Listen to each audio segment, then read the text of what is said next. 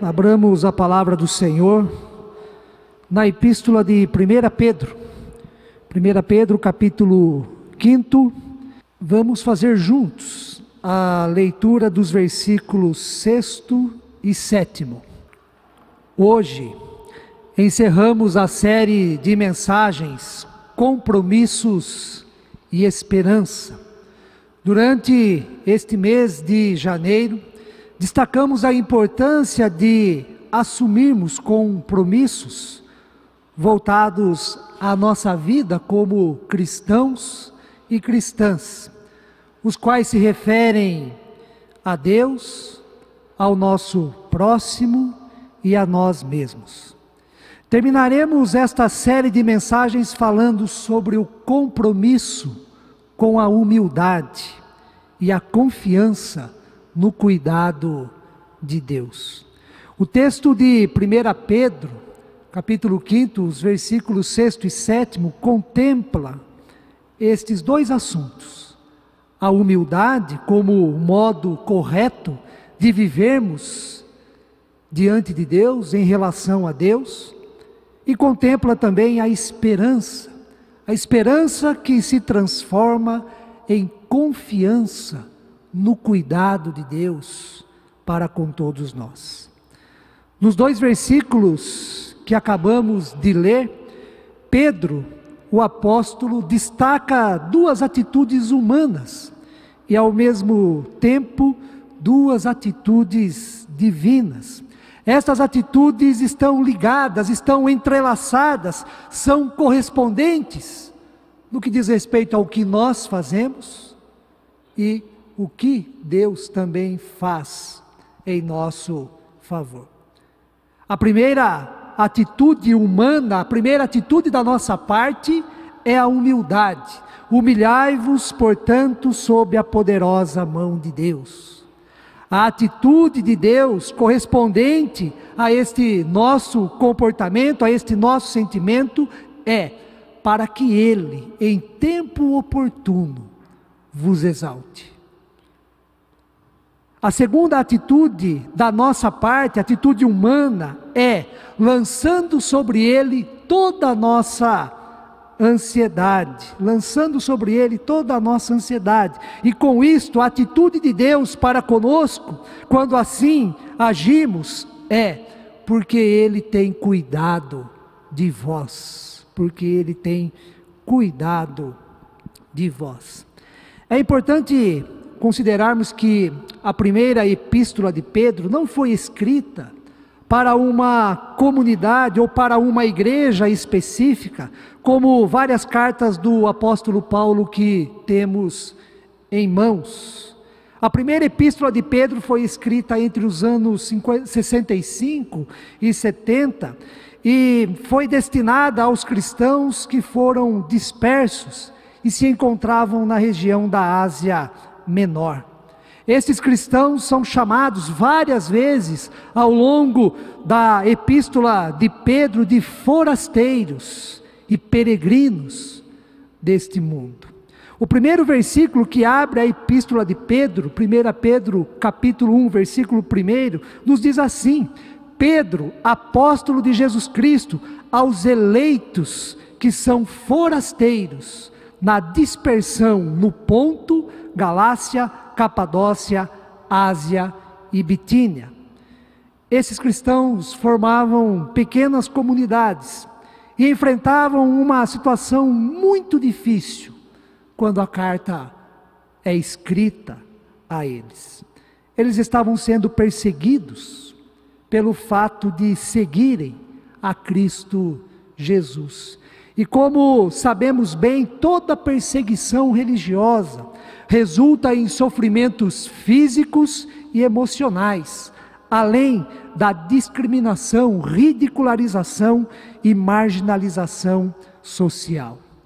Diante desta situação, haviam cristãos desanimados, esfriando na fé, deixando o convívio da comunidade e se afastando de Deus. Na verdade, perseguição e sofrimento se tornaram os principais motivos para o abandono da fé por parte daqueles e daquelas que um dia abraçaram o Evangelho de Cristo. Era natural pensar que a vida sem Deus era melhor do que a vida com Deus diante das circunstâncias difíceis em que viviam. Para animar, consolar e fortalecer a esperança dos cristãos enfraquecidos e desanimados, é que a primeira epístola de Pedro foi escrita. Nela, Pedro ensina sobre a eleição divina, a importância da santificação, ensina sobre a pedra angular, que é Cristo, pedra eleita e preciosa, a qual é rejeitada por muitos. Pedro, na sua epístola, ensina como deve ser o comportamento dos cristãos para com as autoridades civis, como deve ser o relacionamento entre marido e esposa, servos e senhores e entre as pessoas do nosso convívio. Como não poderia ser diferente, na sua epístola, Pedro ensina sobre a prontidão para o sofrimento. A prontidão para o sofrimento, seguindo o exemplo do próprio Jesus que morreu na cruz. E ensina também sobre a perseverança nas adversidades. Para Pedro, o apóstolo, o sofrimento é uma provação. É uma provação como a purificação do ouro pelo fogo, e será por pouco tempo, pois aquele momento era marcado por, pela grande expectativa escatológica, ou seja, a igreja é o povo de Deus dos últimos tempos. Jesus virá em breve e todo sofrimento que nós passamos neste mundo chegará ao fim. É nesse sentido que nos versículos que lemos, Pedro destaca o nosso sentimento, a nossa atitude para com Deus, assim como a atitude de Deus para conosco. Em relação a nós, em primeiro lugar, Pedro destaca a humildade como já enfatizamos. Humilhai-vos, humilhai-vos, portanto, sob a poderosa mão de Deus. Estas palavras são condizentes com a rica tradição do Antigo Testamento que exalta a humildade e condena a soberba, o orgulho. O texto mais direto nesse sentido do Antigo Testamento é o de Provérbios, no capítulo 3, versículo 34, que diz: Deus resiste aos soberbos, mas concede graça aos humildes. Provérbios, capítulo 3, versículo 34, é citado em 1 Pedro, no capítulo 5, versículo 5, ou seja, um versículo antes do que nós lemos, que foi o sexto. E pelo fato de Pedro citar Provérbios 3,34, Deus resiste aos soberbos, mas concede graça aos humildes, é que, portanto, faz toda a diferença nesse texto. Humilhai-vos, portanto. Se Deus resiste aos soberbos e concede graça aos humildes, não há caminho melhor para nós, irmãos e irmãs, do que a humildade em nossa vida. Sendo assim, a ação correspondente de Deus é para que Ele, em tempo oportuno, vos exalte, para que Ele, em tempo oportuno, manifeste a sua graça em nosso favor, para que Ele, em tempo oportuno, em meio às dificuldades da vida, em meio aos sofrimentos causados pela perseguição, vos exalte.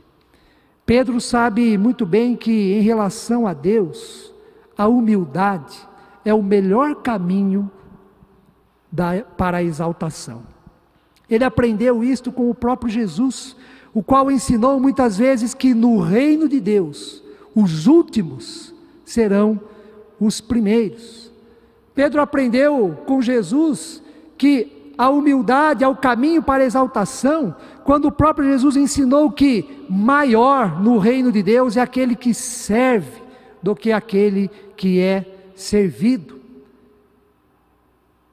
Naquilo que é a principal demonstração de humildade no Evangelho de João, tido como título do texto lição de humildade. O mestre Jesus lava o pé, os pés dos seus discípulos e diz que devemos fazer o mesmo. Pedro também aprendeu a relação entre humildade e exaltação, não só com os ensinos, mas também com a própria vida do Filho de Deus, o qual deixou a condição divina para viver a condição humana. E na condição humana, Jesus, sendo o próprio Deus, se esvaziou da glória divina e viveu como servo viveu como servo. E em Filipenses, no capítulo 2, no hino cristológico, vemos que Jesus a si mesmo se humilhou, tornando-se obediente até a morte e morte de cruz. Mas, para Deus, a humildade é o caminho da exaltação. Mesmo Jesus tendo sido humilhado, tendo sido obediente, morreu a morte de cruz, Diz o hino cristológico, mas Deus o exaltou sobremaneira e lhe deu o nome que está acima de todo nome, para que ao nome de Jesus se dobre todo joelho, nos céus, na terra e até mesmo debaixo da terra. E toda língua confesse que Jesus Cristo é Senhor, para a glória de Deus Pai. Diante de Deus, o caminho da exaltação passa pela humildade. E a humildade que nos leva, nos conduz à exaltação da parte de Deus. Esta é a exortação de Pedro a todos nós também. Humilhai-vos, humilhai-vos, portanto, sob a poderosa mão de Deus, para que Ele, em tempo oportuno, vos exalte motivo da nossa alegria, da nossa segurança, ao ler, ao escutar esta preciosa mensagem da palavra de Deus. E, da mesma forma, para assumirmos o compromisso com a humildade em nossa vida, é saber da poderosa mão de Deus, citada por Pedro. A poderosa mão de Deus. E que Deus tem o tempo oportuno, ou seja, o tempo certo, o tempo propício para a nossa exaltação. É bem verdade, irmãos e irmãs, que em nossa avaliação, a impressão que temos é que o tempo oportuno de Deus parece que nunca chega. E da mesma forma que a poderosa mão de Deus não se move para nos ajudar e livrar dos nossos sofrimentos que enfrentamos no presente. No entanto, viver pela fé significa reconhecer e aceitar que o tempo de Deus, este tempo oportuno, o tempo certo, o tempo exato, o tempo propício, não é o nosso tempo. E o modo como Deus age já que ele tem mão poderosa, na maioria das vezes não se identifica com a maneira como pensamos e queremos. Isso significa viver pela fé, confiantes na poderosa mão de Deus e no tempo oportuno de Deus. Ele sabe, ele sabe o melhor momento, o melhor jeito, a melhor forma para manifestar a sua graça e nos exaltar. Viver pela fé significa crer na poderosa mão de Deus sobre todas as coisas e sobre todas as situações pelas quais passamos. Significa crer no tempo oportuno de Deus. Esse tempo chegará. Esse tempo chegará. Deus é fiel na palavra que ele revela a nós. Isso significa viver pela fé. Crer no tempo oportuno de Deus para a manifestação da sua graça para a nossa exaltação, tendo sempre o sentimento de humildade. A segunda atitude que devemos ter, conforme o ensino de Pedro em sua epístola, é lançando sobre ele toda a vossa ansiedade. Lançando sobre ele toda a vossa ansiedade. Por um lado, todos nós sabemos muito bem o que é ansiedade e o que ela provoca em nós. Todos nós já passamos por diversos momentos nesta vida de intensa ansiedade. Por outro lado, há pessoas ansiosas por natureza, há pessoas que são tomadas pela ansiedade com extrema facilidade, outras demoram mais, mas quando acometidas por esse sentimento, acaba sendo difícil sair deste estado. A ansiedade em nossa vida está relacionada ao medo, ao medo que nós temos e sentimos, está relacionada à insegurança, à intolerância, à impaciência e ao nervosismo. A ansiedade afeta negativamente nossa alimentação, nosso sono, nossos relacionamentos com as pessoas, nosso humor e por isso a ansiedade rouba a nossa paz interior.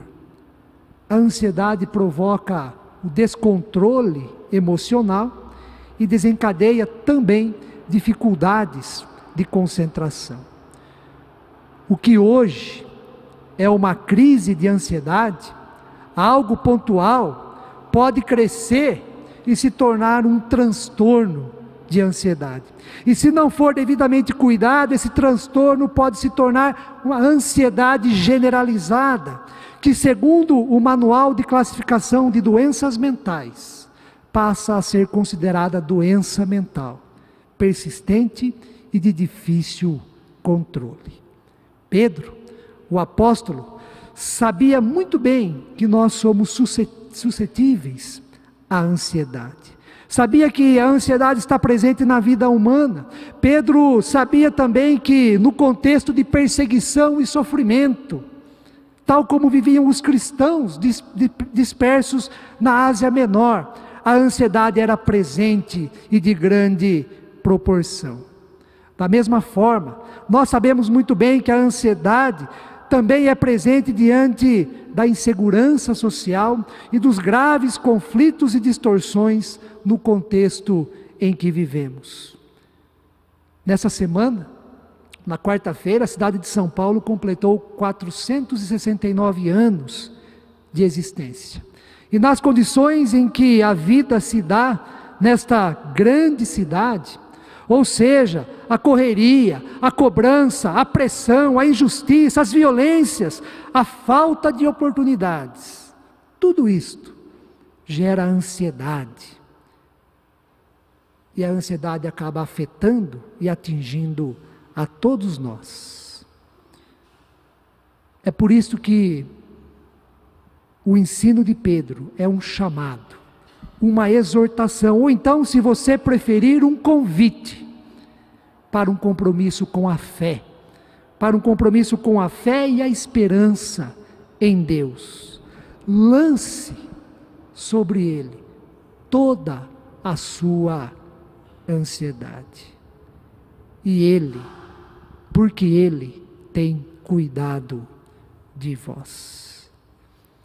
Não sei se você é uma pessoa ansiosa por natureza ou se está passando por um momento de grande ansiedade devido à ameaça ou à falta de emprego, ou então pela dificuldade financeira que você está vivendo. Não sei se o motivo de sua grande ansiedade é por causa de uma enfermidade grave, se é pela crise na família, seja no relacionamento conjugal ou então no relacionamento entre pais e filhos. Não sei se o motivo, se esta é a sua situação, da sua grande ansiedade, são problemas pessoais, particulares, interiores, problemas emocionais, que somente você é que sabe e também Deus que conhece todas as coisas. Tem pessoas que são ansiosas devido às incertezas em relação ao futuro, ou seja, por coisas que ainda não aconteceram e provavelmente nem acontecerão. Mas ela vai criando em sua imaginação situações que geram ansiedade no presente. Seja qual for o motivo ou os motivos da sua ansiedade, lance, lance sobre Deus toda a sua ansiedade.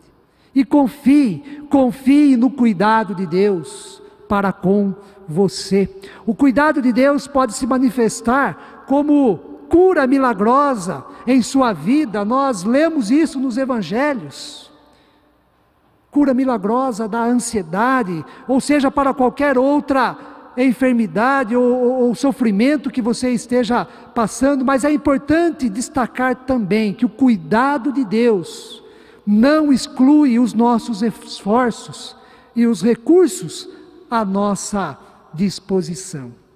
Assim como o cuidado de Deus não exclui a fé, a oração, a entrega, pois é preciso lançar é preciso falar, é preciso orar, é preciso confiar no cuidado de Deus. Da mesma forma que o cuidado de Deus não exclui a fé, a nossa atitude para com Ele, o cuidado de Deus também não exclui a cura, ou então a melhoria da sua vida mediante um tratamento especializado, mediante a medicação, a intervenção cirúrgica ou qualquer outro meio à nossa disposição para nos auxiliar.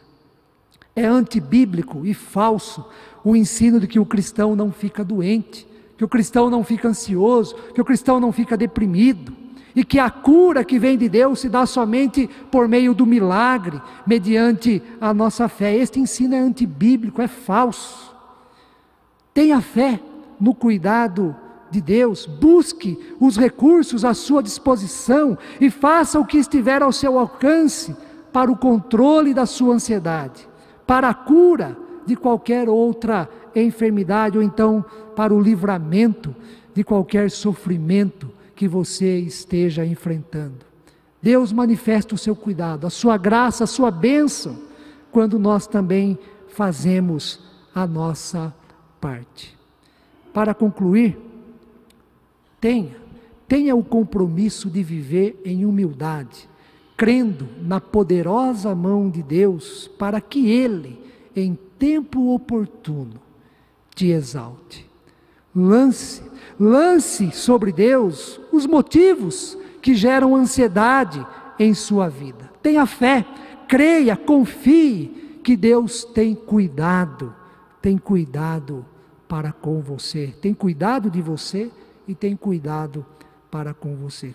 Como nos ensina o apóstolo Pedro, pois Deus é misericordioso, Deus, o nosso Pai, quer o nosso bem e Ele está conosco para nos ajudar em todas as situações que enfrentamos nessa vida. Faça o compromisso com a humildade, com a fé, com a confiança em Deus. Que o próprio Deus assim nos abençoe. Amém.